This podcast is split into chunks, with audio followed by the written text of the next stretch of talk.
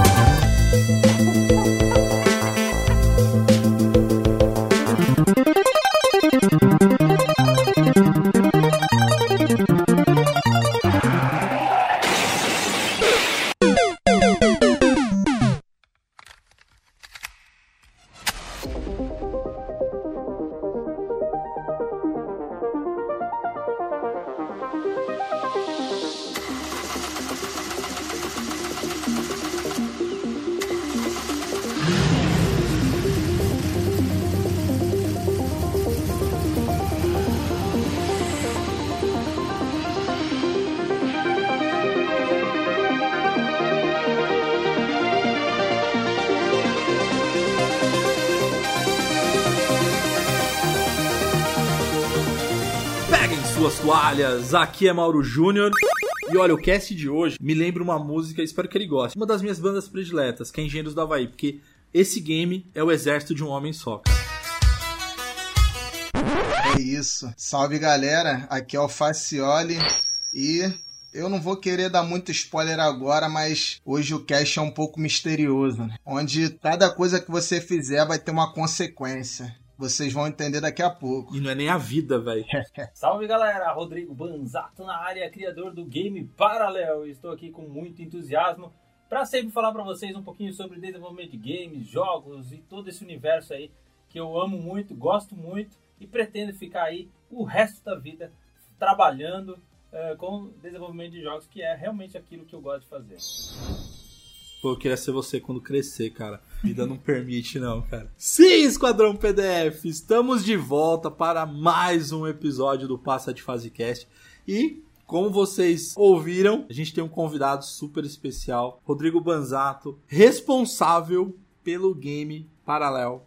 E a gente vai falar um pouquinho sobre isso, eu vou segurar um pouco ainda, até porque eu quero agradecer a todos vocês que seguem o Passar de Fase no Instagram. Então, muito obrigado aí vocês que interagem, trocam ideia com a gente. Inclusive, sugerem temas ali. Então, muito obrigado para todos vocês. Se você não conhece o Passa de Fase, é só seguir lá, Passa de Fase no Instagram.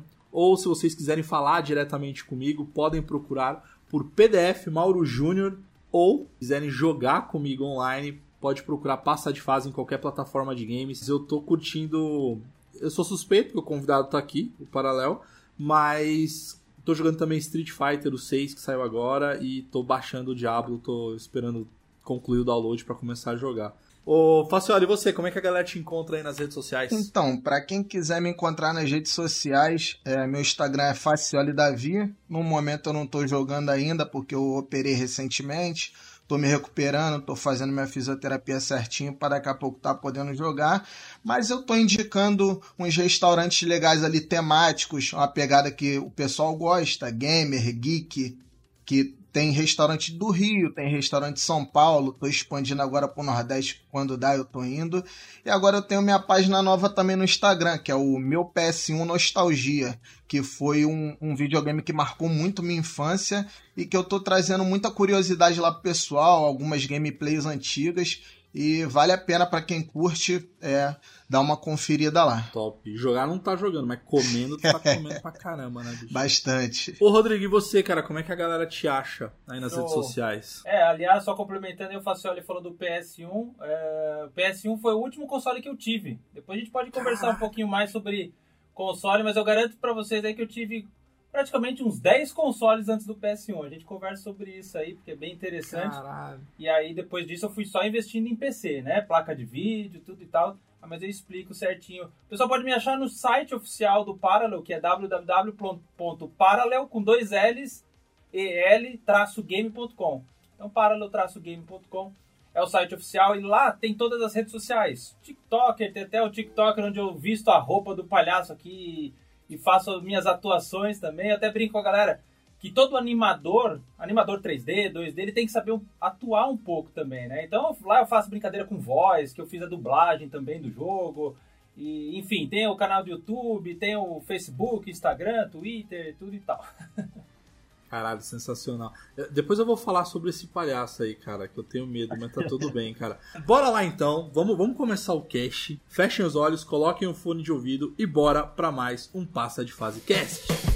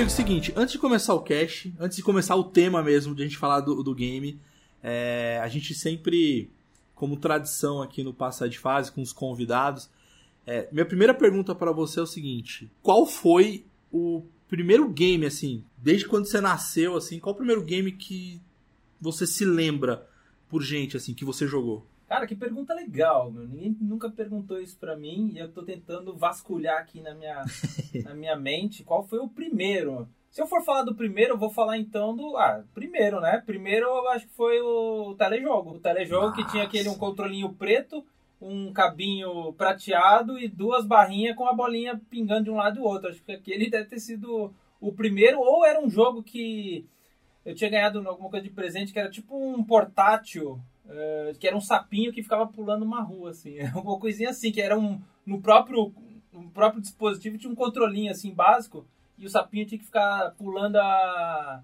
a, as ruazinhas para não ser atropelado. É isso que me vem à cabeça como o primeiro jogo, realmente. Tipo um, um Game Watch, né? Do sapinho.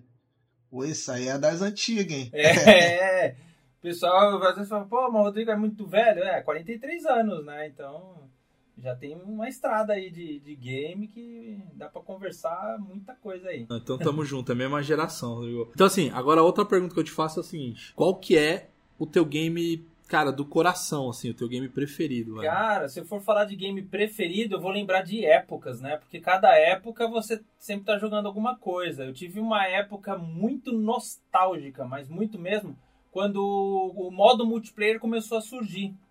E isso eu vou, vou lembrar então de um jogo que eu joguei muito, que foi Return to the Castle of Wolfenstein. Era Nossa, o, acho que não sei se era o, não era o primeiro, mas era uma versão 3D, né, do, do, do jogo, era já muito bem feito, você tinha a opção de roubar a roupa do, do, do time adversário, se infiltrar, era um jogo, eram 64 players e, e o bullying rolava solto também, porque naquela época não Pode tinha muito controle, você pegava a bazuca lá, se você ficasse muito irritado no jogo, vinha lá 32 players ao mesmo tempo, eles nasciam no mesmo lugar, você pegava a bazuca e explodia todo mundo. Então, assim, eu vou lembrar do Return to Castle of Wolfenstein, porque eu joguei muito mesmo. Era o início daquele modo multiplayer, a galera muito viciada, junto com o Counter-Strike, né? O Counter-Strike Source também. Enfim, aquela que, eu comecei a, a pegar esse, esse lance de, de jogatina mesmo. E era aquele vício de, pô, é, va- varar todas as madrugadas. Não tinha uma madrugada que eu não tava online. E é aquele tipo de jogador que fica até o final da partida, né? Quando a galera dá 5 horas da manhã, começa a vazar, todo mundo vazar, fica só você e mais um cara doido lá jogando, porque é, tem, ah, tem Faz um lembranças X1, muito- né, cara? Tipo um X1 Lembranças total. muito boas aí dessa época, porque foi o início ali da, da- dos modos multiplayers, né? Mas, cara, não tem como eu falar, né? Porque teve a época do Nintendo 64, né? A nostalgia, o próprio é, Doom 64, eu lembro disso, sabe? Nossa, vai Nossa, sair o Doom nossa. 64 e eu já tinha jogado Doom 2 no PC. Então, pra mim era nostálgico aquilo. E foi muito bom poder rever o, o Doom 2016 e o Doom Eternal. Então, se eu tivesse que falar de um jogo que teve mais longa vida e que eu mais assim, pude me divertir, não online, mas com uma história, uma campanha, assim, eu acho que a do Doom é, foi, marcou para mim vários momentos, né? Inclusive agora Nossa. com o Doom Eternal, que eu achei fantástico, assim, a, a velocidade que o jogo tá, né? O quanto você tem que... Porque eu sempre gosto de jogar os jogos no modo hardcore também, eu tenho esse, esse problema.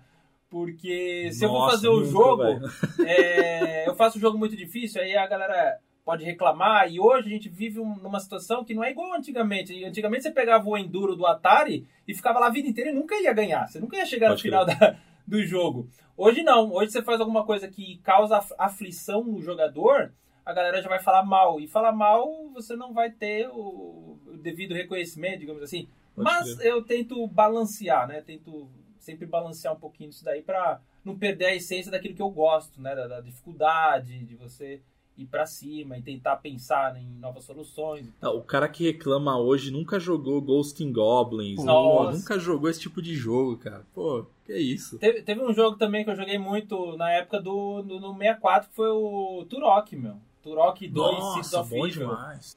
Caramba, aquilo lá era um jogo, uma campanha bem longa, mas eu gostava de fazer tudo que tinha ali no jogo. E eu lembro que no chefe final lá eu penei, cara. Penei para ganhar do, do bichão lá. Não, você me fez lembrar, assim, é, jogar online e tal, Rodrigo.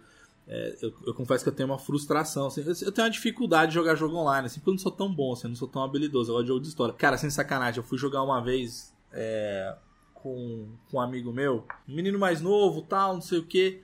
Aí eu tinha acabado de pegar, acho que foi o Battlefield, sei lá. Falei, ah, vamos jogar online essa porra, né? Só que aí, o que acontece? Como era um controle só, a gente falou assim, cara, vamos dividir aqui. Então, morreu, eu passo o controle, né? Uhum. Aí, eu fui começar, né?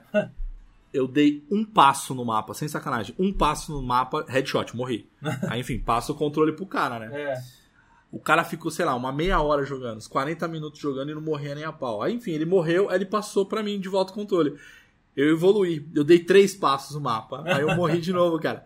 Aí quando eu fui entregar pra ele, ele falou assim: Não, não, mal, joga de novo aí, velho. Eu falei: Não, dó não, cara, dó nem a pau, velho. Então eu tenho uma certa frustração, assim, com o jogo online, cara. É, tipo... Teve um outro jogo online que eu joguei muito. Esse foi muito marcante. Eu lembro que eu tava com, na época na Steam, eles começaram a colocar aquela marcação de número de horas, né?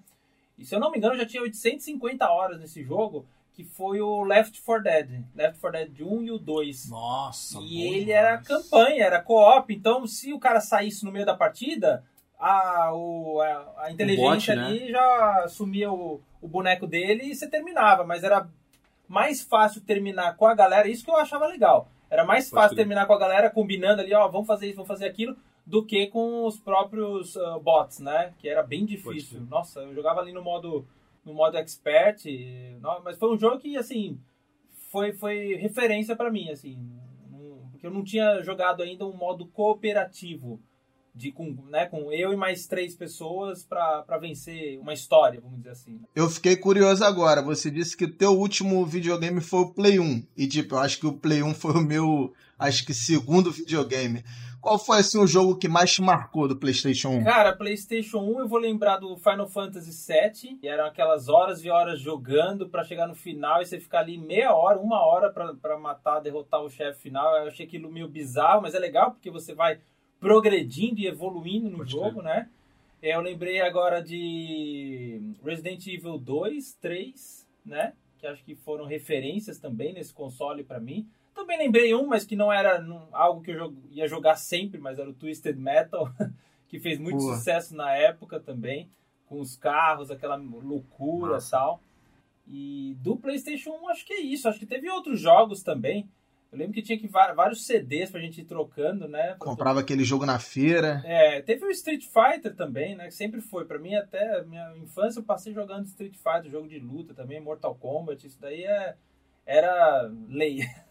ir nos fliperama lá e, e, jogar, colocar fichinha lá. E é legal pra caramba, mano essa fase. Tu falou do. Você falou do Twisted Metal. Tu ficou sabendo que vai sair agora a série dele? Vi. É vi. mês que vem agora. Eu acho que vai ser maneiro. Legal. Essa pegada.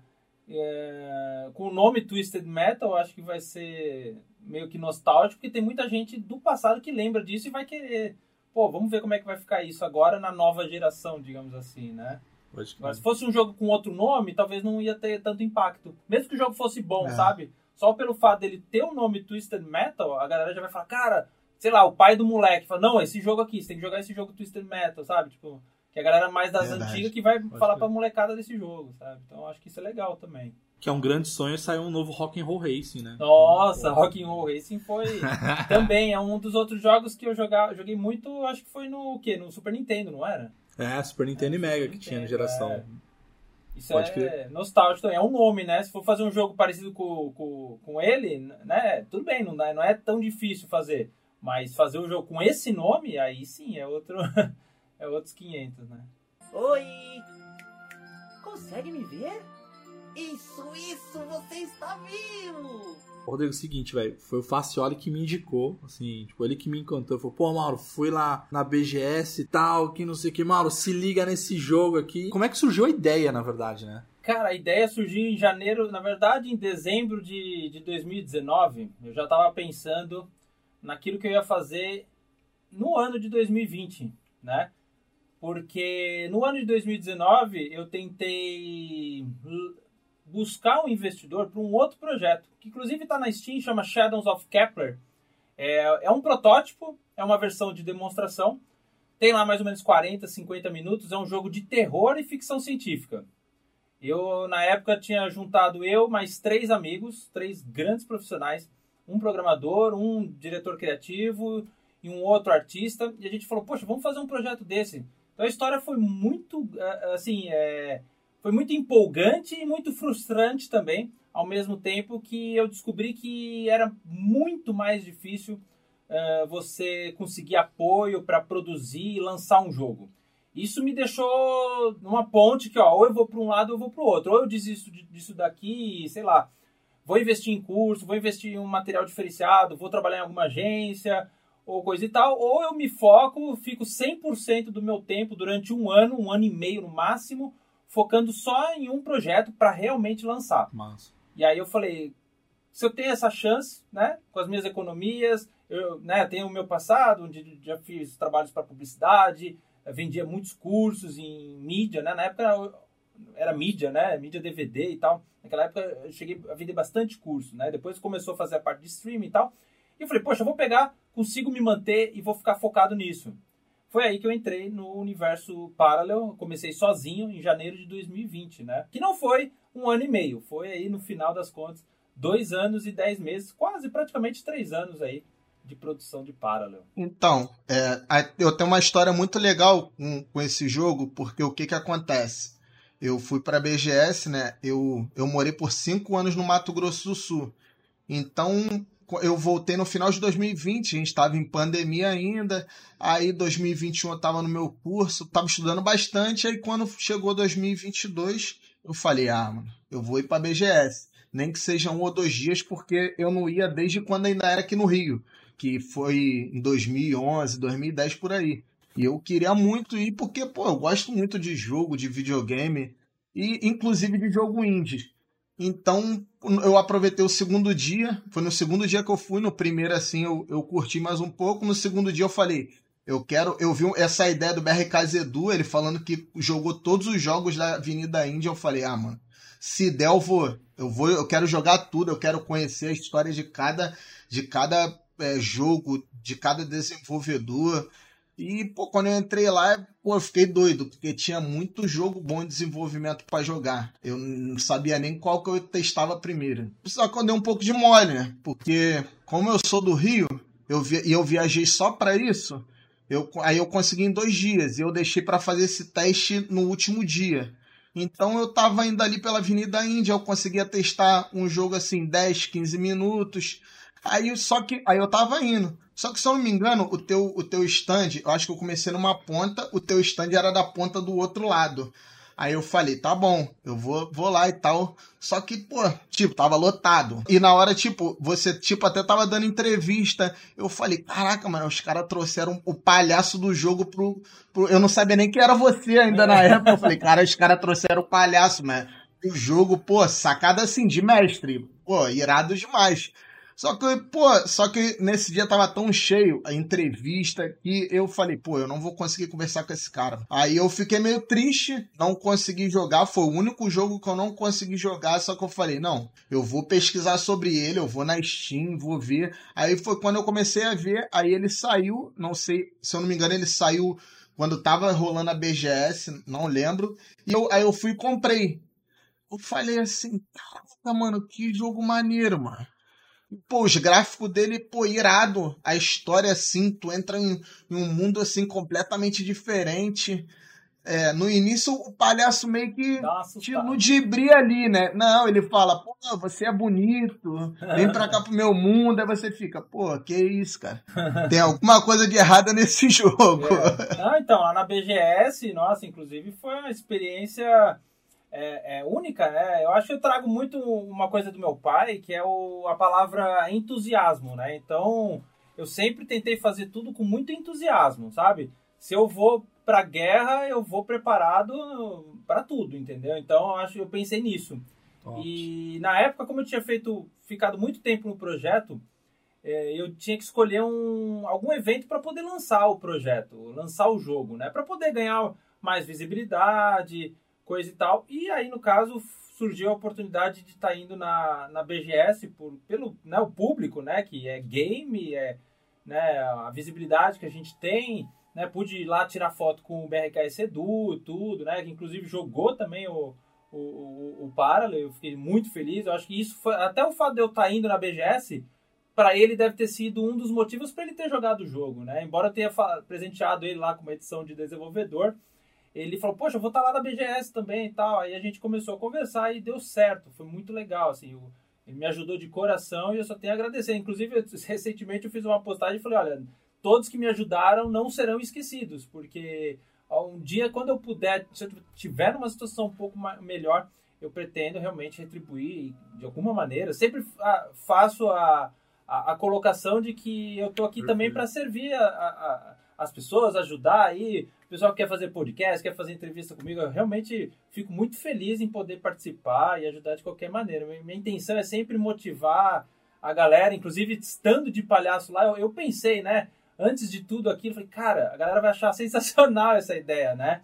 E vai ser cansativo? Vai. É, realmente, só vai, você só percebe o quanto é cansativo lá na hora, entendeu? Então, o fato de você ter que colocar roupa, fazer maquiagem, às vezes fazer interpretação, né? Porque, pô, vinha a criancinha pequenininha tirar foto, você tem que abaixar. Só o fato de você abaixar e levantar já é um puta esforço, tá com aquela roupa toda pesada. Mas você tem que fazer algo, eu, eu penso assim, né? Se você quer dar o seu máximo, eu acho que é legal você pensar em fazer algo diferente. Eu queria até trazer essa ideia um pouco para as publishers, porque tem o, aquele lance tradicional, ó, fu- o beabá é esse daqui, para ganhar dinheiro é assim, assim, assim. Cara, mas eu não, não tô falando de dinheiro, eu tô falando de essência. Foi aí que eu quis fazer algo do meu jeito, eu mesmo montei o stand lá, chegava cedo, eu ia dormir tarde, mas não tem problema, eu ficava lá direto até montar tudo do jeito que eu queria, porque minha formação é design, então eu sempre carreguei muito essa coisa de querer construir coisas. É, é tanto material gráfico é, de, de computador e tudo e tal, quanto produto, né? Design de produto, fabricar um móvel. Eu sempre tive muita, muita vontade de fazer as coisas, né? Então, desde muito tempo, quando eu estava fazendo o projeto, eu já planejava todo o stand, como que eu ia colar as placas, mas qual material, se ia ter luz, se eu ia ter que comprar isso, comprar aquilo. E basicamente, tipo, eu estabilizei minha vida e falei, ó, todo o dinheiro que eu tiver agora vai ser em prol do jogo, porque isso vai, mar vai marcar eh, esse estágio na minha vida e eu vou guardar isso para sempre. Então, para mim, assim, recebi outros comentários depois de jogadores lá na Steam que aquilo lá vale muito mais que qualquer dinheiro, entendeu? Então, é impressionante, assim, eu fico muito feliz realmente quando eu, eu atinjo o jogador e eu levo o entretenimento, porque é o puro entretenimento puro, né? Não é Pô, qual que é o objetivo do Parallel? O objetivo do Parallel é levar um jogo que cause um entretenimento. Nem todo mundo vai gostar, porque às vezes a molecada gosta de jogo de ação e tal, Sim. mas quem se identifica, eu pensei, quem se identificar vai, vai amar esse jogo. Porque eu fiz assim, eu joguei ele milhões de vezes e cada vez que eu jogava, eu anotava e corrigia erro, só que acabava me tendo outras ideias e me surpreendia, tudo e tal. Tanto que uma hora na, pro- na produção eu falei, cara, eu preciso parar agora porque senão eu vou ficar a vida inteira produzindo, produzindo esse jogo e não vou terminar. E eu nunca tive essa mentalidade de postergar. Eu odeio, eu detesto postergar as coisas. Se eu coloco, se eu traço um objetivo e coloco lá, final do ano, esse jogo tem que estar pronto, tem que estar. Enfim, não importa. Você, Perfeito, você, perfeito. Você estuda, né? Você vamos supor, você está estudando, tá fazendo uma faculdade, um curso, aí vai com calma, porque você não sabe quanto tempo leva. Ah, eu não sei quanto tempo leva para desenvolver um personagem. Então, quando você vai aprendendo, você vai melhorando e sendo cada vez mais rápido. Então, é muito interessante, é muito legal eu pegar alguns projetos meus antigos, por exemplo, e ver o quanto eu evoluí em qualidade e principalmente, assim, muito principalmente em velocidade. Tem objetos ou personagens que às vezes eu faço em um dia, entendeu? Eu faço aquilo em um dia. ah, se é algo muito importante, lógico, eu fico mais tempo ali, né? Por exemplo, o palhaço, ele fala bem na frente da tela do- quando o jogo começa, né? Então ele chega, tem o detalhe da, da, da boca, dos dentes, do olhar, então eu tenho que fazer todas essas expressões faciais. Aí realmente leva um, leva um tempão. Por quê? Porque eu vou usar isso em close, numa câmera de perto, né? Então eu preciso dar essa atenção. Agora, quando é um personagem que vai compor um cenário, alguma coisa assim, aí é mais rápido, sabe? Então a, a gente tem muito esse, né? A gente que trabalha com, com design, a gente tem que saber muito, lidar muito com a otimização de tempo, né? Então por isso que a gente vê também outros projetos que ficam aí 5, 10 anos e não são lançados, né? E eu não gosto disso, eu não, não, não me vejo fazendo um projeto de 5, 10 anos. Eu acho que 5 anos seria o limite do limite para você lançar um jogo de qualidade, desde que você tenha uma equipe ali de qualidade, porque eu vejo por mim mesmo, né? O quanto de coisa eu consegui fazer do Parallel em do- em dois anos e dez meses, né? Agora, se você tem Perfeito. um- vamos supor, você tem uma equipe que esteja engajada, nossa, aí o negócio voa. Aí realmente Parallel seria lançado em, sei lá, um ano. Não, e esse, e, e esse ponto que você trouxe, Rodrigo, que é a questão de tempo, de desenvolvimento, ou seja, o, que- o tempo de quando você inicia o projeto até de fato o lançamento, é, lógico, eu vou trazer talvez é, as publishers aí que, que, né, o Rockstar e tal, não sei o quê, mas você chega num nível, quando você tem um time ali, que você tem o hype ali, que você tá empolgado, você quer que saia logo, enfim, eu sei que existe todo um. É, é- é muito complexo, né? Tipo, a galera acha que a gente, da noite pro dia, a- a- as coisas estão prontas. Mas eu acho que dependendo do timing ali, você tem. É uma, é uma linha muito tênue ali de talvez perder um pouco o hype, ou na verdade aumentar ainda mais o hype, aumentar ainda mais a expectativa e ter um certo, sei lá, pode correr o risco de ser bom pra caramba ou, ou frustrar, né? Eu acho que a indústria atualmente é, vem passando por alguns, algumas coisas nesse sentido, né? Acho que o próprio jogo do Gollum, que saiu recentemente, que a galera tava esperando, e aí saiu meio, meio estranho, enfim. O próprio Cyberpunk também, que teve todo um hype. Enfim, é um dos meus games que eu, tá no meu coração, assim, até por conta de, de, de- do- da ambientação, que eu gosto muito dessa ambientação. Mas eu acho que esse ponto que você trouxe, eu acho que é super importante, né? De- eu acho que é de achar o equilíbrio, né? Eu acho que é o equilíbrio é, e o timing certo ali, enfim. Eu acho que o que você trouxe de. Eu foco no, no- nos prazos, eu foco no, no timing e tal. Acho que esse, esse é um ponto super importante. E eu acho que, é, até para casar um pouco com essa, com essa parte ali, é, quais foram as dificuldades que você teve, assim, que você se deparou? Teve dificuldade, assim? Quais foram, Por eu né? trabalhar com, por exemplo, personagem, animação, né? Os próprios projetos que eu fui fazendo ao longo da, da minha vida, eles foram sempre, cada um deles, me ensinando uma coisa. Então eu sempre falo pro pessoal, às vezes você está participando de algum projeto sem nenhum retorno financeiro, você estava participando ali para ajudar mesmo, né? Inclusive eu fiz uma participação num projeto com o pessoal da Helm Systems lá de, de Miami, que é uma, uma, uma empresa lá que estava fazendo o projeto Soul Keeper. E eu acabei fazendo alguns personagens para eles, né? O cara me colocou, Legal. vamos supor, numa posição de diretor de arte. Eu falei, não, beleza, pode deixar, eu vou fazer aqui. Porque a, a minha alegria era estar ali fazendo parte daquela equipe, entendeu? E tá aprendendo também como é que funciona, como é que é falar com um animador, o que, que ele faz, é, qual que é a parte do level design. Então eu ajudei eles do, do jeito que eu pude na época, né? Fiquei mais ou menos um ano e pouco. Depois eu acabei saindo, porque eu acho que eu já tinha feito tudo que eu podia, né? E eles não tinham conseguido. Depois, acho que depois de um- alguns anos, eles até conseguiram um, um apoio do, do Epic Mega Grants. Mas, enfim, é vida que segue, porque a gente aprende muito. E aí eu, a cada projeto que eu ia fazendo, por exemplo, no Shadows of Kepler, eu tinha muito do medo da, da animação. poxa vida, será que eu vou precisar de um motion capture para fazer captura de movimento? Será que eu vou precisar de uma biblioteca de animação? E aí você vai baixando biblioteca de animação, é isso, porque eu preciso ter animação e tal. E eu acabei descobrindo que muita coisa vem da raiz mesmo. É mais fácil hoje eu fazer coisas na unha. Tipo, ah, Rodrigo, precisa fazer o personagem aqui, ele, ele vai cair, depois ele tem que virar, pra, virar de costas e ficar cansado. É mais, é mais fácil eu fazer isso agora, eu termino daqui a pouco, à noite aqui, na madrugada eu termino, acabou. Do que eu ficar procurando uma biblioteca para ver se eu acho, ou de repente, não, vamos lá no estúdio que a gente vai fazer um, um motion capture, tipo, uma cena tão rápida e tão simples. Sabe? Quando o animador é bom, não, que, não dizendo que eu sou bom, eu estou sempre melhorando. Garanto para você que hoje eu sou muito melhor do que ontem, assim, modo de falar. Mas um animador bom faz muita coisa, sabe? Então, é, eu, eu prefiro deixar essa parte de motion capture para as grandes empresas, para quem realmente tem dinheiro, tem equipe, tem grana sobrando, né? Você pega aí o, vamos supor, vai uma Epic Games da vida aí, o quanto não, os caras não ganham de dinheiro com, com o Fortnite, por exemplo. Os caras podem ter tudo, eles podem ter um estádio inteiro de motion capture. Então você Perfeito. não tem isso. Então, se, se Deus te dá um limão, você tem que fazer uma boa limonada, entendeu? Então você tem que se virar. E aí eu aprendi isso. Eu aprendi a ser, vamos supor, é, cada vez mais autodidata, né? Você vai lá, se, eu não sei, eu vou estudar.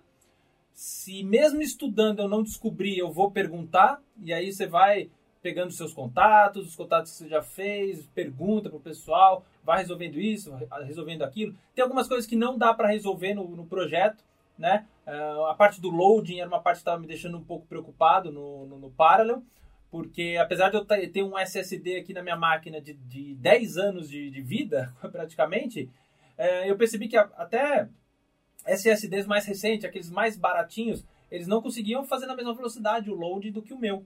Né? Eu, eu já imaginava dentro da minha cabeça, ah, a galera tem um SSD bem mais rápido hoje em dia. Os caras vão abrir o jogo, fazer o load do jogo muito rápido, né? Porque o jogo só tem um, um loading. Eu fiz essa opção, né, de, de fazer o jogo inteiro ali naquele cenário e fazer um único load. E aí, mas enfim, acabou que não, o pessoal não reclamou tanto assim, eu deixei tudo certinho lá, uh, descrito, né? Ó, o jogo leva um tempinho para carregar o load e tal. Então, então é isso. A parte de dificuldade mesmo do jogo, eu acho que foi parte de eu fazer coisas que eu ainda não tinha feito, por exemplo, dublagem.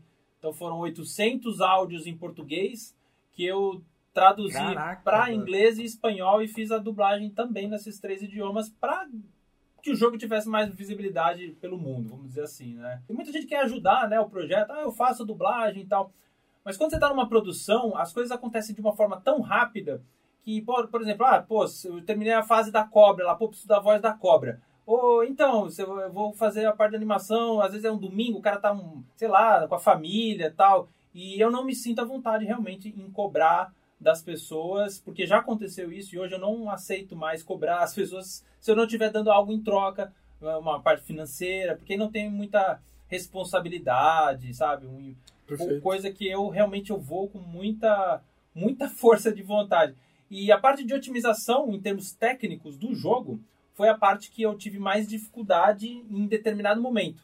Que eu cheguei lá e eu falei, cara, meu jogo tá rodando a 20 FPS. Já, eu, preciso, eu não sei o que aconteceu. Aí eu comecei a estudar muito, porque do nada ele começou a fazer 20 FPS, estava fazendo 40, 45. Ah, e aí eu fui ver que tinha muitas coisas ali ligadas no projeto que não precisam estar ligadas. Coisas que a gente vai descobrindo que só com o tempo a gente pega essas manhas.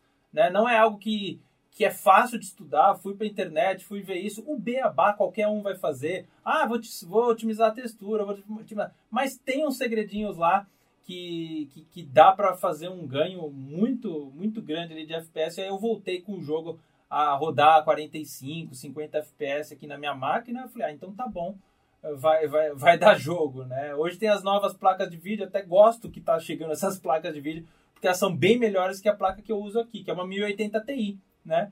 Uh, o pessoal tá metendo pau aí na, na 4060 Ti, né? Por causa do, dos desempenhos e tal. Só que eu coloquei lá 1080 Ti versus 4060 Ti. A 4060 Ti é, chega a ter o dobro de performance da minha, né? Fora que você vai poder com ela ligar o, o DLSS, que não tem, não acabei não aplicando no Parallel, porque eu não tinha essa tecnologia aqui no, no, na minha máquina, mas é algo que vai dobrar ainda mais o FPS. Então, cara, Ó, futuramente vocês podem ter certeza, 2025, 2026 vai chegar jogo insano no mercado.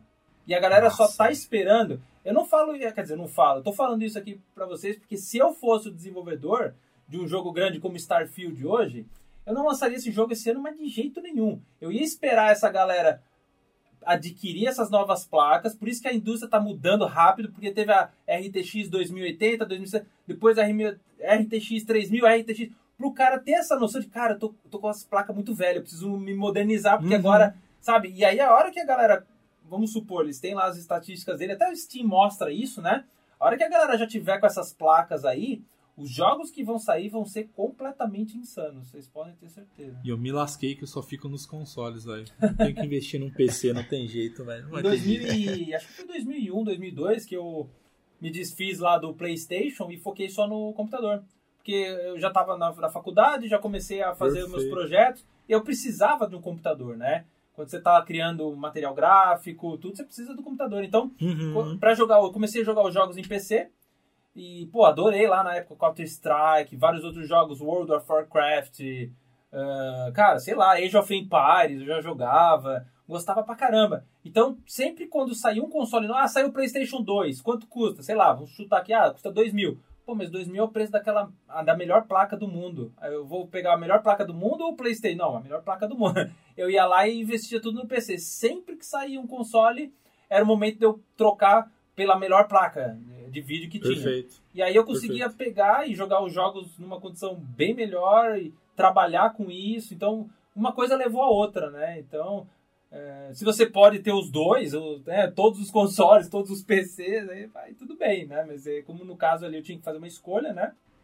Perfeito. Acabei escolhendo. Não, e eu acho que é, e é muito isso, né? É- é- Acho que a gente tá numa, numa época muito polarizada de que assim, ou você é sonista, ou você é caixista, ou você. Cara, não, eu acho que é isso. Se você tem a oportunidade de ter as coisas, ou se você quiser fazer uma escolha, tá tudo bem. Eu acho que não tem problema. Não é que você não é melhor nem pior, né? Se você tem um console ou outro. Eu confesso que eu, eu, eu, prefiro os consoles, mas eu te ouvindo, cara, eu, eu investi errado mesmo na vida. Mas enfim. é, mas eu, eu sempre tive os consoles porque eu confesso que talvez as minhas experiências com o PC não foram tão boas. Aquele negócio de crachar, às vezes ou você instala o jogo, aí não dá certo, você tem que instalar de novo. Enfim, eu tinha É. algumas experiências ali. E pra mim, console era muito assim, cara, eu tenho o console, eu vou lá, Prático. compro o joguinho, coloco o CD e tá pronto para jogar. Ou instalo, né? Que agora é muito, muito mais de baixar. Mas é isso. Mas de fato, eu acho que é. é- é- esse, é, esse é um ponto importante, assim. Oi! Consegue me ver? Isso, isso, você está vivo! Assim, na verdade, é que você vestiu mesmo a camisa do jogo. O pessoal não consegue ver, mas. Literalmente. É, igual você tá vestindo agora. o pessoal não. Então, porque você pega assim um jogo indie hoje em dia, que os desenvolvedores eles ficam anos para poder desenvolver, eles às vezes nem lança, nem consegue lançar o jogo. Então, pô, você entrou de cara no projeto. Assim, se o pessoal entrar no, no seu YouTube, vai ver que, pô, a dublagem foi, foi você. Que você consegue fazer várias vozes. Pô, eu acho aquilo, pô, muito maneiro, mano. Tu consegue fazer a voz do cara, às vezes do bicho, aí tu fica, caraca, mano, é tudo ele que faz mesmo. Porque, tipo, você foi o único desenvolvedor do jogo, É. do Parallel.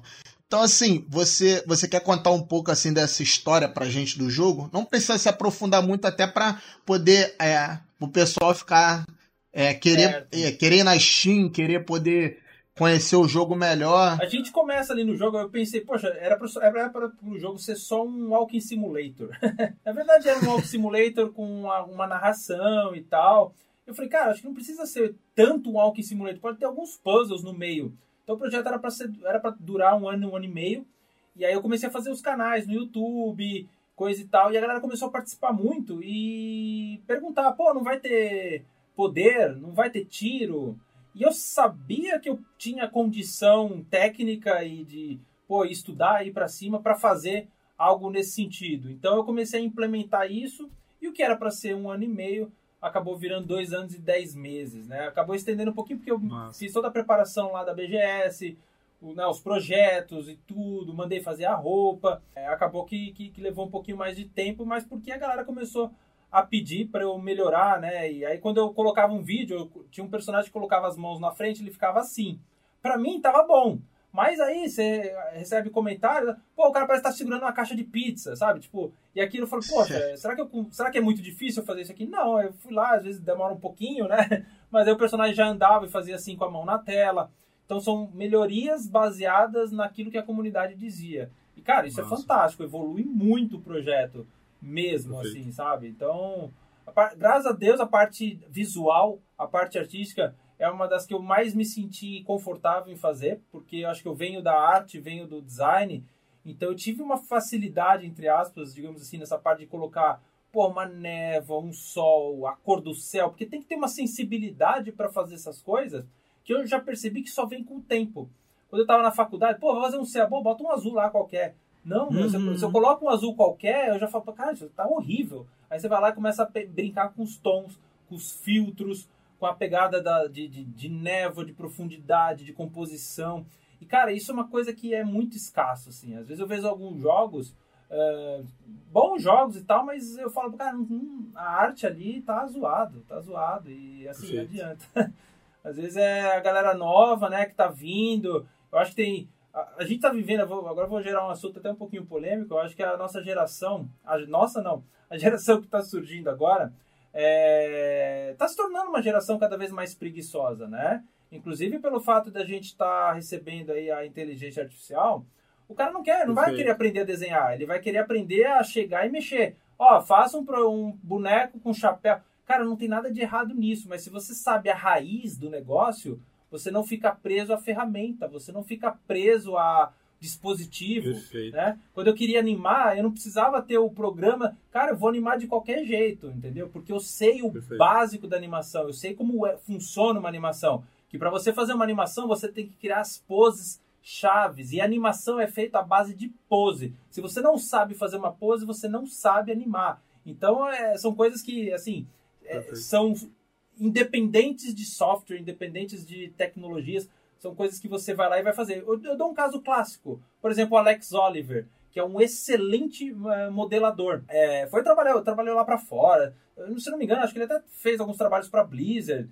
Mas assim, ele era um, um, modelador tradicional de argila. Sabe? O cara fazia os, os bonecão muito louco lá na argila. Quando ele foi pro computador, estraçalhou no computador. Por quê? Porque ele sabe a essência, ele sabe a base. Perfeito. E a molecada hoje não quer saber a base. A molecada quer pegar ali. Não, não, mas esse aqui faz sozinho. Legal. Quando você receber um desafio, você chora. Cara, é perfeito, Rodrigo. E eu acho que eu, eu acrescento ali na tua fala é, que eu acho que além da palavra preguiçosa, eu acho que tem o imediatismo também, né? Que as pessoas querem tudo para ontem, assim. Então, assim, ah, eu quero já a arte pronta, eu quero já, sei lá, o produto pronto. E é, é aquilo, você quer algo rápido, muitas vezes não vem com a qualidade, às vezes, né? Eu vejo, do mesmo modo que eu vejo bons jogos surgindo, mas que é de uma uhum. galera mais experiente, que tem mais conhecimento, mas eu também vejo de um outro lado um monte de porcaria que vai surgir. Mas um Perfeito. monte. E, Perfeito. cara, eu não quero estar no meio dessa porcaria, entendeu? Eu não quero. Perfeito. Não quero. Eu prefiro, às vezes, estudar mais, me esforçar mais, brecar, colocar o pé no freio, falar, cara, o que eu preciso fazer para melhorar isso daqui e tal, do que chegar e com aquela ansiedade que o jovem, até mesmo o jovem tem. Eu também tive isso na, quando era mais novo, Perfeito. não vou criticar também, porque eu também já fui assim pô, eu vou fazer um novo jogo aqui que vai ser parecido com Left 4 Dead e tal, e eu fui lá e fiz toda a história, comecei a fazer o modelo, comecei a fiz arma, ela já tirava tudo, mas depois eu cheguei e falei, cara, e agora a programação, como é que eu faço? É inexperiência, né? Você fala, porra, e eu já queria lançar, sabe, um negócio muito louco. E aí eu acho que sempre vai ter os dois lados da, da história, né? Então você tem que equilibrar a balança, se adequar, né, nessa, no, nessa nova mecânica da coisa, e não perder assim a essência de você estar estudando sempre. A parte de dublagem, uh, no Shadows of Kepler, é, eu pude trabalhar com, com o Vidotto e ele fazia todas as dublagens do jogo. É porque ele tem, ele gosta de fazer as vozes e tal. E eu até brincava com ele, ô oh, Vidotto, se fizer essa voz, eu sempre tava no, no carro, gravava ali no WhatsApp mesmo, ele falou, não, essa voz aí, é, não, pô, melhorou e tal. E eu comecei a brincar com isso, porque eu falei, pô, será que eu consigo fazer? Aí eu comecei a brincar e testar não ficava tão bom, inclusive ficava doendo a minha voz, cara. E aí, depois de um tempo, eu comecei a fazer tanto isso, tanto, que começou a ficar cada vez mais característico. Tipo, eu vou dar um exemplo aqui. Olá, pequena alma. Muito bom ver você por aqui. Então, tipo assim, eu já fiz tanto isso porque, né, inclusive pequena Muito alma, bom, porque no cara. jogo lá você é uma alminha, né? Aí tem ah, outras vozes, né?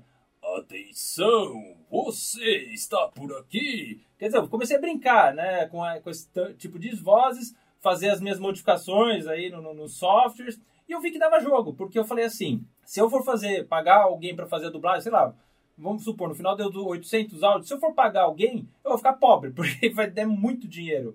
Não tem Perfeito. como, não faz, não faz nenhum menor sentido. E, inclusive eu pensei até nessa, nessa hipótese, mas eram muitos áudios. Então, se você tem vontade de fazer áudio, você é indie e quer fazer o seu- jogo para diversos países, faz poucos áudios importantes, mas não extrapola igual eu extrapolei. Mas eu queria fazer um jogo que tivesse bastante áudios mesmo. Pensei assim, se ficar 70% bom, pode não ficar 100% excelente. Mas se eu ficar com 70% bom, a galera vai, vai, vai jogar o jogo, vai curtir. Eh, Eu percebi que a primeira vez que eu, que eu escutava me incomodava um pouco, mas depois quando eu fui jogando o jogo, eu já não prestava mais atenção na, naquela voz. Sabe? Uma coisa que pra mim já era mais natural. Eu falei, cara, eu acho que o joga... pros jogadores vai ser a mesma coisa. Às vezes o cara vai escutar uma voz, "Pô, meio estranha essa voz, mas depois ele vai escutar outra vez, três, quatro, porque existe muita o lance da, de- do- das pessoas acostumarem com o tipo de dublagem. Por exemplo, se você vai colocar um personagem Perfeito. que é, sei lá, um cara meio casca grossa, igual o Wolverine, por exemplo, que tem aquela voz lá e tal, a galera tá acostumada com aquela voz. Se você mudar, o pessoal vai achar estranho. Mas vai achar estranho num primeiro momento, porque se o conteúdo é bom e o cara continuar assistindo o filme e tal, depois ele vai já Perfeito. nem lembrar que aquela voz é, não era era para ser uma voz parecida com a do Wolverine. Tá, Sabe? A pessoa vai se acostumar com aquilo. Então acho que tem essa, essa jogada aí também na parte de dublagem. Minha dúvida, tem previsão de console também ou Na não? verdade, a, a parte do console, vamos dizer, eu tenho ali algumas metas, digamos, na Steam. Né? Eu tive muito convite de lançar Ah, o legal. jogo em outras plataformas. Né? Ah, pô, por exemplo, eu posso lançar o jogo ali na, na plataforma nuvem, tem o Green Gaming também. A galera Boa. costuma usar outras lojas, certo? Boa. Só que a Steam, vamos, vamos dizer o seguinte, ela é o principal centro de, de, de, de- de jogador, né? Que são 22 milhões, né? Se, se o meu jogo não consegue vender eh, bem numa plataforma de 22 milhões, tudo bem, eu posso até vender na Perfeito. outra, só que eu, eu pego como referência a Steam. E aí eu tenho que traçar ali alguns objetivos e algumas metas que eu preciso alcançar aquilo na Steam. Uh, senão, para mim, não faz sentido eu começar, pô, porque depois eu tenho que fazer toda a configuração numa outra loja e a parte de desconto não pode fazer quando na Steam pode e tal. Eu sei, eu entendo até, às vezes, quando você tem uma equipe maior, que tem gente que departamento só vai fazer isso e tal, mas como sou eu sempre fazendo tudo, eu falei, não, eu preciso ter o sucesso na Steam. Eu quero que a galera se concentre Perfeito. lá, que apoie lá, que deixe suas mensagens quando joga o jogo. Pô, gostei. Se o cara poder escrever lá que ele gostou, pra mim é fantástico, porque isso me dá mais credibilidade, que é uma coisa que eu acho que com o Parallel pode ser algo que está que está que vá fazer mais eh, efeito no futuro. Por exemplo, quem que é o criador desse cara? Cara, é o cara que fez o Parallel, então já tem uma credibilidade, digamos assim. Diferente de, pô, eu tô aparecendo, ninguém me conhece, ninguém me sabe, ninguém sabe de mim e tal. Então às vezes pode ser que, que seja um pouquinho mais difícil, né? Oi! Consegue me ver? Isso, isso, você está vivo! E você trouxe uma coisa que eu achei muito legal, foi da dublagem. Cara, tava 70%, eu falei, não, mas tá legal, né? Só que, cara, você falou isso, eu lembrei da minha terapeuta, sem sacanagem, Rodrigo. Porque a minha terapeuta, ela fala muito que, assim, eu buscava sempre o 120%, e eu me frustrava, né? Ela falou assim, vamos fazer o seguinte, vamos fazer um exercício... Você vai começar a entregar agora 90% do teu trabalho. Porque os teus 90%, na verdade, na tua opinião, às vezes é 100% para a pessoa que está consumindo, a pessoa que é, é, é, teve contato né, com o seu trabalho. Então, eu acho que, de novo, se a gente for buscar sempre a perfeição. Não existe a perfeição, Não, na não verdade, existe. né? Então, acho que é, é- é importante a gente também ter esse equilíbrio ali, tipo assim, cara, não, tá legal, tá bacana, né? é a sensibilidade. Eu acredito que a palavra é, melhor. É você ter a Perfeito. sensibilidade ou a percepção. Eu sempre falo muito da palavra percepção, né? Quando a gente tá fazendo Perfeito. alguma coisa e tal. tá suficiente, tá legal, cara, vamos, vamos ir pra frente, porque eu acho que isso daqui tá bacana. E, lógico, cada fase da nossa vida, a gente vai ter um grau de, exi- de- de exigência. Isso eu acho fantástico. Isso pra mim é algo claro como é cristalino. Por exemplo, quando eu tava lá na, na- na- no início lá dos estudos, eu comecei a dar aula e tal, eu tava fazendo um personagem, cara, olha que eu já queria mostrar pra todo mundo. Cara, olha o personagem que eu fiz e tal, e não sei o quê. Aí sempre Perfeito. vinha um crítico assim, e aí eu ficava, pô, mas o que o cara tá criticando? Pô, tem que, né? E tal, a gente fica chateado com crítica, mas eu comecei a lidar bem com isso. E aí o grau de exigência que eu tenho hoje, se eu for fazer alguma coisa, é muito maior. Tipo, a hora que ele tiver bom, eu falo, não, não, não, não vou mostrar ainda não. Vou melhorar isso, vou melhorar aquilo e tal. E aí as coisas acabam levando mais tempo, né? Tem muitos jogos aí que, tá, que estão travados aí no desenvolvimento. Eu não diria travados, mas que, que o pessoal está segurando até mesmo pela tecnologia. E porque eu acho que eles vão, vão, vão dar um carinho especial. Eu não acho que, por exemplo, Starfield vai sair todo bugado e estragado. Eu não, não consigo ver. Perfeito. Porque é a, é a bola da vez dos caras. Se Starfield acabar, acabou. Entra em ruína. Então eu acho que eles vão dar esse carinho especial. Né? Por exemplo, tem até, se não me engano, o jogo do, do Avatar não saiu da Ubisoft. Né? Ainda não. Ainda, Ainda não. não. Eu acho que é um outro projeto que tem tudo pra vir pra arrebentar. Eu não sei, eu, eu tô sentindo isso porque é a Ubisoft e é, sempre tem ali os jogos, grandes jogos, os caras têm uma equipe muito grande. Eu, eu não acho que eles vão, vão queimar cartucho né, nesses, Também nesses acho. títulos. E são títulos que vão vir com a nova tecnologia. Vão vir ali com, com, com- usando os recursos mais avançados. E pelo que eu já vi, cara, é, o cinema e o game tá lado a lado, pra- pra- praticamente. Não, não vai mais ter tanta diferença. Porque eles já estão vendendo essa ideia nos próprios trailers. Recentemente eu vi Perfeito. alguns trailers de alguns lançamentos e eu vi que a galera tá, pô, é um, é um time de cineasta para fazer um trailer de um jogo. É, não é mais um, sei lá, um game designer que vai fazer ali o trailer. Não, a galera tá vindo bem forte para dar essa que, dar essa fase, pô, mas eu tô assistindo um filme ou mas eu tô vendo um jogo? É igual aquele outro lado que ele filmou lá na- nas ruínas que o pessoal se confundiu que era real, mas não era real e recorda. Pô, aquele pode tá, tá irado. É, então, e aí o- eles cumpriram muito bem essa missão. É, Eu, eu, eu hoje eu vejo a, a indústria de, de, de, de hype. Eu acho que eu acredito que tem uma indústria de hype hoje em dia. Não é mais a indústria do lançamento. O lançamento é uma coisa. Mas antes do lançamento, você precisa ter o hype. Se não tem o hype, não tem lançamento. Então eu vejo isso. Tá todo mundo fazendo isso e partindo para esse para esse lance aí, né? Tem aquele jogo lá do macaco, né? O- Hum, da história do, do, do, peludo do, lá. do Rei Macaco. Perfeito. Pô, eles fizeram, deram um hype monstruoso. Só que tem aquela, aquela janela, né? Pô, até quando esse hype vai durar? Aí os caras começaram já a jogar alguma outra coisa pra continuar a manter aquecido aquilo lá, ó. A gente não parou, vai lançar ainda e tal.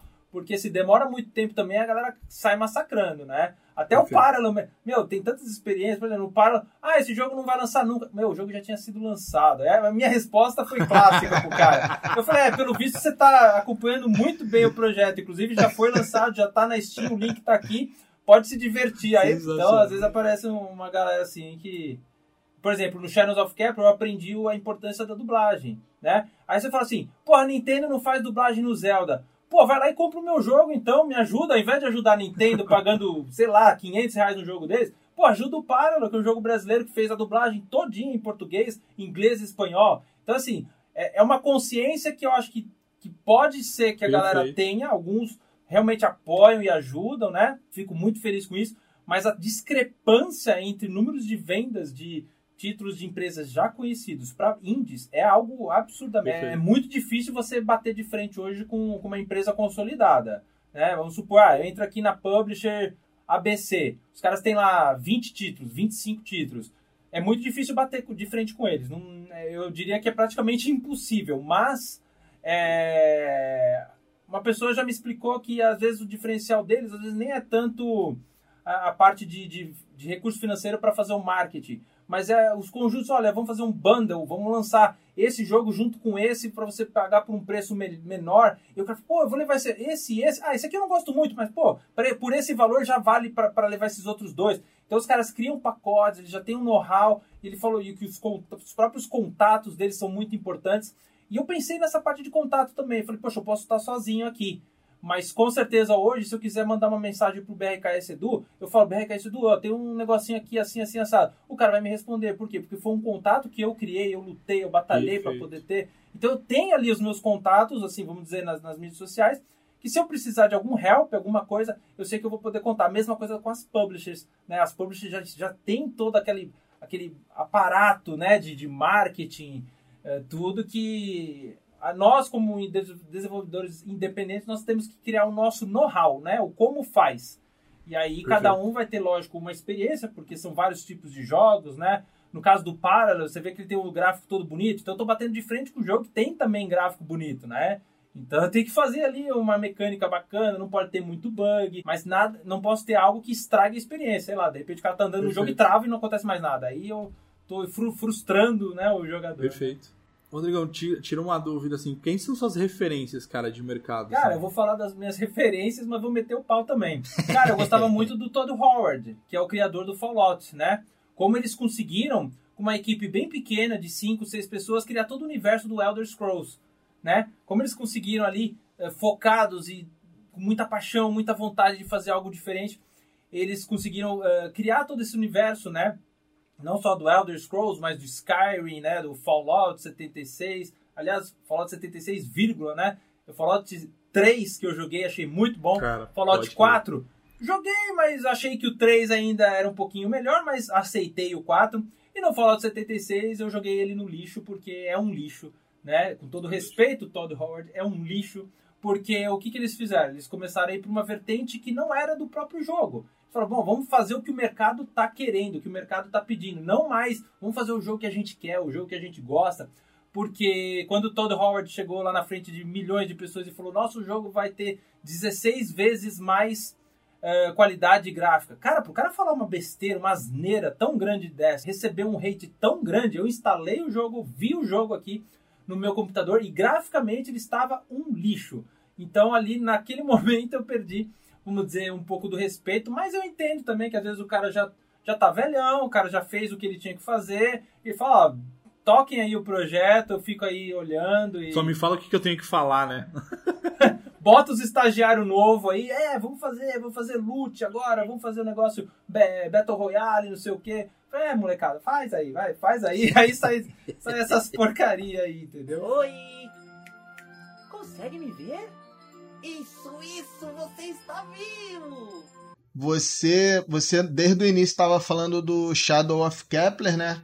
Eu eu baixei a demo dele na Steam, eu pesquisei porque na Steam quando você quando você, por exemplo, Parallel, aí do lado do teu desenvolvedor, se você clica nele, aparece os jogos, né? Assim pro pessoal que não sabe. Então eu como um bom curioso, eu acabei descobrindo o, Shadow of Kepler, essa demo.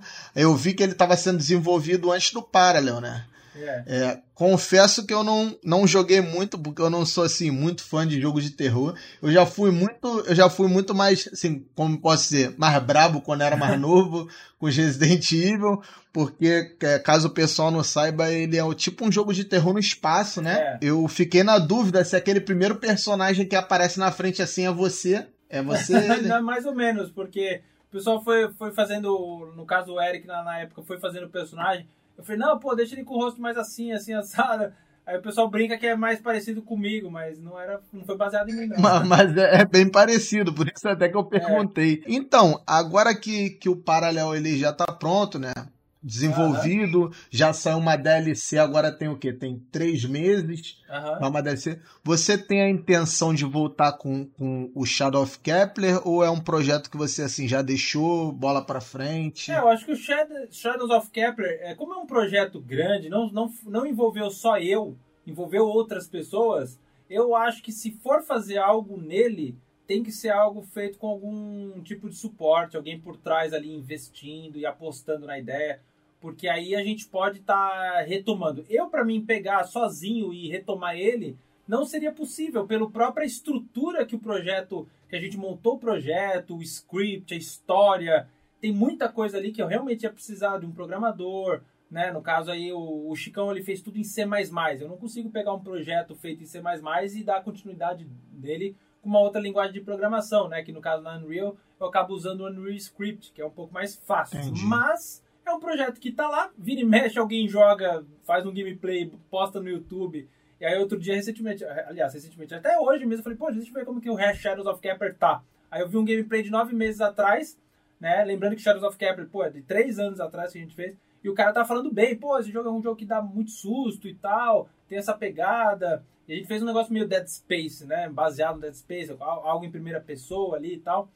E eu até brinco, né? Eu falo, meu, se eu fosse fazer o Shadows of Capper hoje, nossa, meu, sairia muito mais bonito, muito mais leve, é, sem os erros que tem lá no demo. Mas acho que dá, a galera que já tem uma plaquinha de vídeo vai se divertir bastante. O pessoal que gosta de tomar susto e prestar atenção nos detalhes, acho que vai curtir bastante o universo ali de Shadows of Capra. E a comunidade está crescendo, assim, cada vez mais eu tenho mais lista de desejos ali do Shadows of Capra, o pessoal que apoia, quer colocar ali na lista de desejos, a gente acaba tendo essa, esse termômetro, né? Mas é um jogo de nicho também. Inclusive o David Jones já até, já até falou, né? O brasileiro não gosta de ficção científica, né? É, eu particularmente gosto, acho bem bacana, é, mas como eu disse, disse, é um jogo mais de nicho. Acho que brasileiro gosta de coisas mais, sei lá, medievais, floresta, alguma coisa mais nesse sentido, né? Enfim, é um jogo que teve bastante aceitação do pessoal russo, o pessoal da Rússia jogou bastante Shadows of Cap. Caraca. Japonês também, teve um japonês lá que, que, que, jogou na época, né? Eu fiz uma divulgação lá na, na época para colocar o jogo nesses sites, né? Que tem os influenciadores e tal. E a galera lá jogou bastante, então teve bastante gente ali do Japão e da Rússia, foi, foi bacana. Que é um jogo que ele realmente dá susto. Já na, na primeira parte ali, com, tem um cara caído assim, aí vem um monstro, pô. Já é porque eu, eu realmente eu sou muito medroso. Hoje em dia é complicado, nem filmes de terror assisto. Então, assim, eu, eu é, eu é, baixei, né, para poder até pô, conhecer o trabalho. Pô, o jogo, o gráfico também tá, tá pô, muito bom para quem gosta e tá lá na Steam de graça, pô, só pra poder conhecer o seu trabalho aí, pô, aí vai ver, caraca, pô, esse jogo é maneiro. Aí vai dar uma oportunidade pro Parallel. Porque é, com certeza é, eu acho que eu não sou o único que faço isso, que eu vou lá, clico no desenvolvedor para poder ver os outros trabalhos dele. Isso aí é por isso que deve ter até acontecido isso que você falou. A pessoa é, ainda tá fazendo live, tá fazendo gameplay com o seu jogo, porque assim, vai no Parallel, aí clica e vê lá o Shadow of Cap, ah, pegar essa demo aqui para ver qual, qual que é a dela. E acaba gostando. Exato. E aí a ideia é que algum investidor, alguma empresa queira apostar, né? É difícil, né? Porque é, geralmente os indies tem que ir lá e lançar mesmo o jogo e fazer acontecer. Mas é por causa do, realmente do tamanho do projeto. A gente tinha uma ideia de, de, de personagem, de, do cara conhecer todo mundo da nave, né? De estar tá no espaço, tudo e tal. Então era, tem muita coisa já pronta ali. Que se for fazer, tem que ser feita ali com uma programação. Falar, olha, vamos fazer um projeto que vai durar dois anos, a equipe é essa aqui e tal. Então tem que ser algo bem pensado, né? Assim, pra para entrar de, de, de, cabeça, vamos dizer assim, né? Ah, com certeza, pô. E uma outra coisa que o pessoal também não sabe é que agora você iniciou sua primeira turma de desenvolvimento de jogos, né? É, começou tem quanto tempo assim já? Eu comecei agora, faz, recentemente, faz um ou dois meses. Eu resolvi abrir um espaço, né, de, de criar uma turma para a galera que realmente tem interesse em fazer algo uh, diferenciado, porque eu acho que o YouTube próprio YouTube já tem milhões de tutoriais, já tem muita informação, já tem os cursos de 10, 20, 50 reais que devem vender muito bem, mas eu não consigo criar esses cursos para muitos deles para enganar pessoas, né? Olha, vou vai fazer aqui, vai sair aqui, vai tá. Cara, eu não vendo ilusão, eu vendo realidade. Então eu vendo meu workflow. Qual que é o meu workflow? É o método de trabalho que eu uso. Se a pessoa quiser aprender o meu método de trabalho que eu uso, é realmente fazendo o, o meu curso, uh, inclusive dando, lógico, eu sempre falo para os alunos lá que eu dou chance deles evoluírem, trabalharem, criarem esses projetos e trabalhar comigo também, quem sabe em futuros projetos, porque eu estou acompanhando e vou fazer questão também de, de ajudar o projeto uh, do pessoal, né? Uh, tem lá um projeto que já está em andamento de um aluno. Tem, junto com esse curso, eu tenho minhas aulas particulares também, que eu tenho outros alunos que estão fazendo alguns outros jogos. Alguns jogos pequenos que são, tipo, a primeira experiência com game, né? Então o cara vai lançar já uh, daqui a pouco na Steam, é um valor bem baixo, coisa de 5 reais, alguma coisa assim. uh, que ele já veio com essa ideia e eu aprovei. Eu falei, tem que ser assim mesmo, que é para você pegar ali a molecada que olhar esse jogo. Pô, gostei disso daqui, pô, vou comprar, barato, 4 reais, 5 reais. Cara vai lá e compra.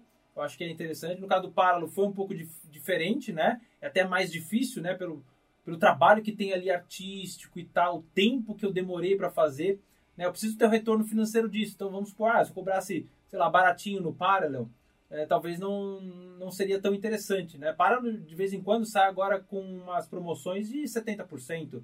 Então é onde eu começo a ganhar dinheiro realmente, porque aí o cara vê que vale a pena. Pô, um jogo de 70 reais agora tá ah, por 20 reais, né? 20 reais, 19 reais, é, vale a pena, né? E aí eu quero sempre colocar a ideia, tentar colocar essa ideia na, na, na cabeça das pessoas de que, olha, eu fiz o meu melhor, fiz dublagem, fiz isso, fiz aquilo, e assim, pra galera poder reconhecer, e na hora de escolher, pô, eu tô com uma grana aqui, pô, eu ia comprar esse jogo gringo aqui, mas quer saber, eu vou ajudar aqui o desenvolvedor brasileiro, o desenvolvedor nacional. Show. Então isso para mim é, eu acho que o Brasil é, é, é, o país que mais comprou para, graças a Deus, né? O pessoal que mais resolveu apoiar, seguindo de Estados Unidos e Argentina também porque sempre faço, de vez em quando eu faço algumas postagens ali no, no público, não Argentina, mas no público espanhol, né, que pega Colômbia, México, Argentina, tudo e tal.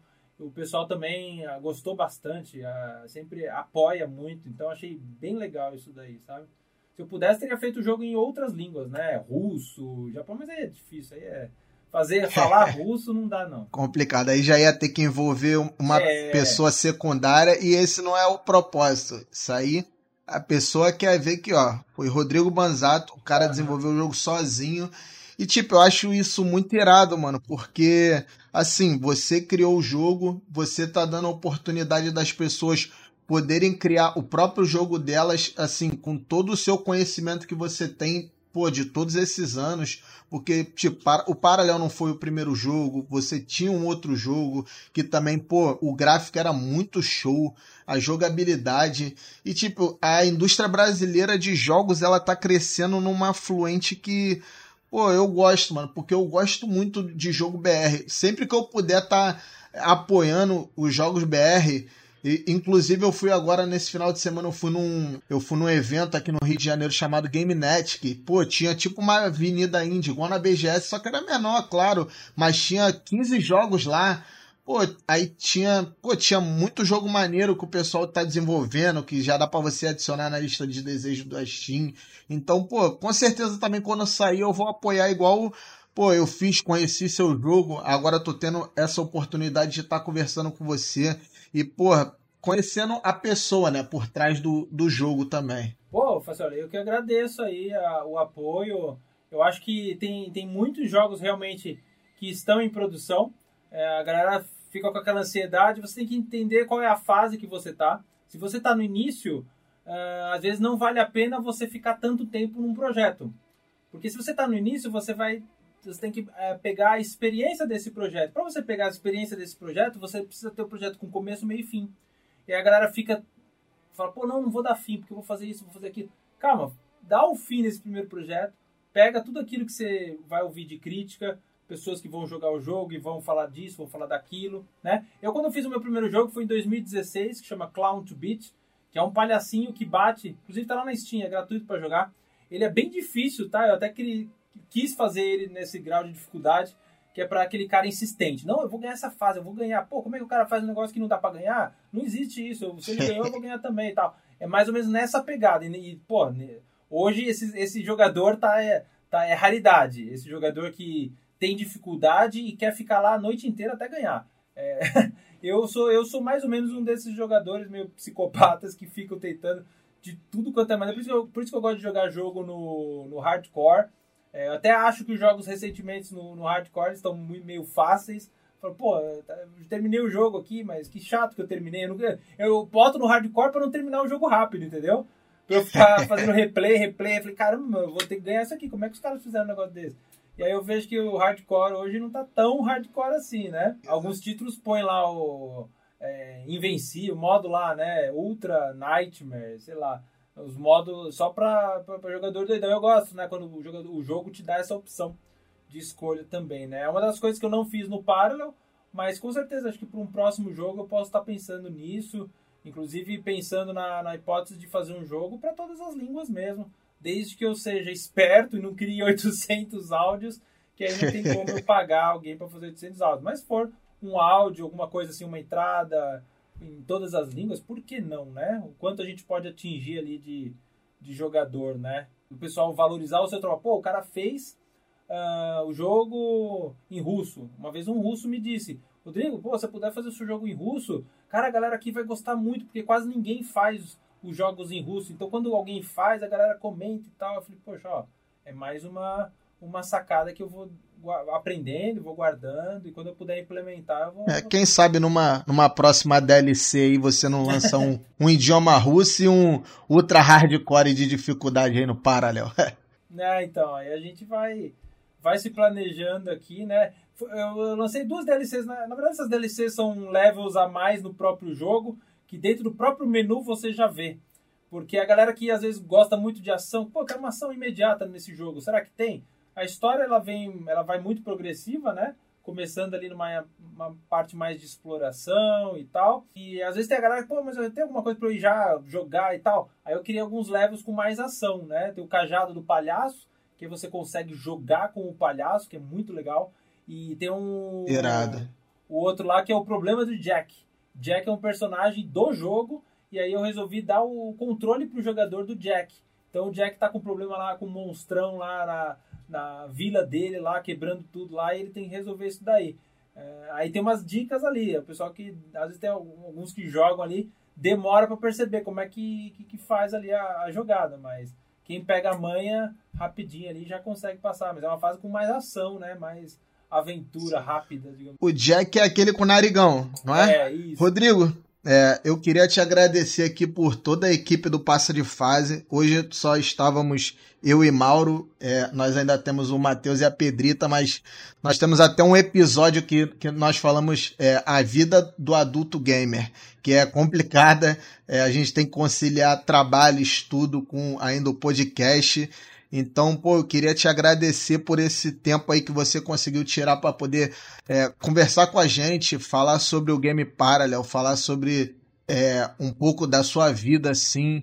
E isso foi muito importante, assim, pra gente. Eu acredito que tanto eu quanto o Mauro e tanto quanto o Matheus e a Pedrita, nós, pô, ficamos muito felizes. A gente queria saber se você queria deixar um recado final aí pro, pro pessoal. Pô, eu que agradeço aí o convite, como eu sempre falo, eu tô sempre aberto aí para poder ajudar todo, todas as pessoas, seja com participação, seja com a parte de, de motivação, né? Uma das, da, das minhas ideias de fazer tudo isso, né? De fazer, pô, edição de colecionador, a roupa, o stand, tudo e tal, é também para encorajar outros desenvolvedores, não só desenvolvedores, às vezes você tem algum projeto na sua vida, eh, coloque bastante intensidade, bastante entusiasmo, bastante amor nisso, faz às vezes você não tem os materiais ideais, mas pega aquilo que você tem em mãos e faz. Hoje eu tô com uma, por exemplo, eu tô com uma placa 1080 Ti aqui. Cara, pra mim essa placa é ótima. Aí você fala, pô, mas você não vai trocar por uma placa nova para fazer jogos assim?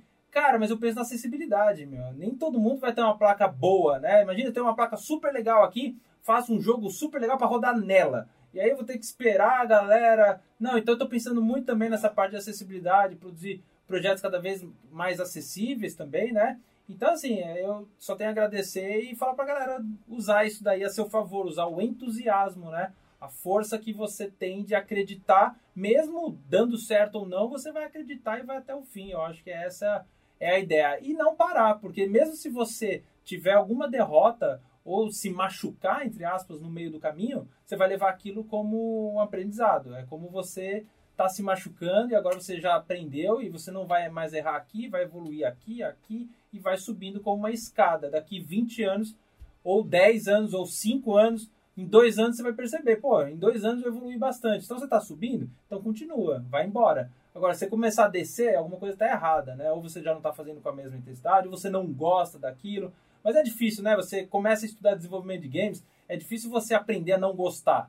Você vai cada vez mais gostando mais e querendo fazer mais. Então é uma coisa que realmente quem tiver oportunidade, ah, eu tenho um computador aqui, queria começar a fazer meus primeiros estudos, pode começar ali no YouTube e tal. Depois, se quiser fazer alguma coisa, começar a incorporar uma, um mindset, né, uma mentalidade mais de, pô, eu quero lançar uma coisa mais bacana, quero ver se eu consigo ganhar dinheiro com isso e tal. Aí pode também mandar uma mensagem lá para mim, que depois eu posso passar mais informações também. Contato comigo é também no, no próprio site do Paro, né? www.paralo-game.com. Lá embaixo tem o um e-mail. Uh, pô, eu vi você no podcast, sempre faz uma apresentação, né? Hoje eu vejo, às vezes, molecada, às vezes, uh, acaba, oh, e aí, tudo bem? Pô, às vezes eu recebo mensagem no celular e tal, e eu falo, poxa, eu não sei com quem que eu tô falando, né? Então, é sempre importante você tentar ser o mais profissional possível. Pô, Rodrigo, eu vi você lá no podcast, eu gostei muito tal. De repente, você tem alguma ideia, alguma dúvida, se apresente, né? Sempre fale, olha, eu tenho tal, tenho tantos anos, sou estudante e tal. Porque é, é, muita mensagem que às vezes a gente recebe e fala, poxa, não dá para dar atenção a todo mundo e é, você também tem, tem que saber se apresentar uh, ah, para as pessoas. Né? Isso vale para a vida toda, de qualquer tipo de negócio que você for fazer, né? Você tem sempre que melhorar a sua, vamos dizer, apresentação, né? A maneira como você conversa. Eu, quando eu estava fazendo o para lá e queria conversar com os youtubers, eu comecei a mandar e-mails de tudo quanto é tipo de e-mails. Uh, lógico, alguns nunca vão te responder, mas, sei lá, de 100 pessoas, duas respondiam. Então, pô, então se eu fizer de 200, eu vou ter quatro respostas. É mais ou menos uma matemática, né? Você não pode ficar desanimado. E você, pô, mandei e-mail para 50 youtubers, ninguém me respondeu. Ah, então eu acho que é porque você mandou pouco. Manda para 100, 200, 300. Alguém, alguma luz do universo vai te responder. E aí você aproveita para aquilo lá e, e agradece e segue adiante sempre aprendendo. É isso. Persistência é a chave. Queria agradecer mais uma vez ao Rodrigo, a todos os nossos ouvintes do Passa de Fase Cast e tamo junto. Bem-vindo ao meu mundo. Oh, você é tão lindo. Não se assuste.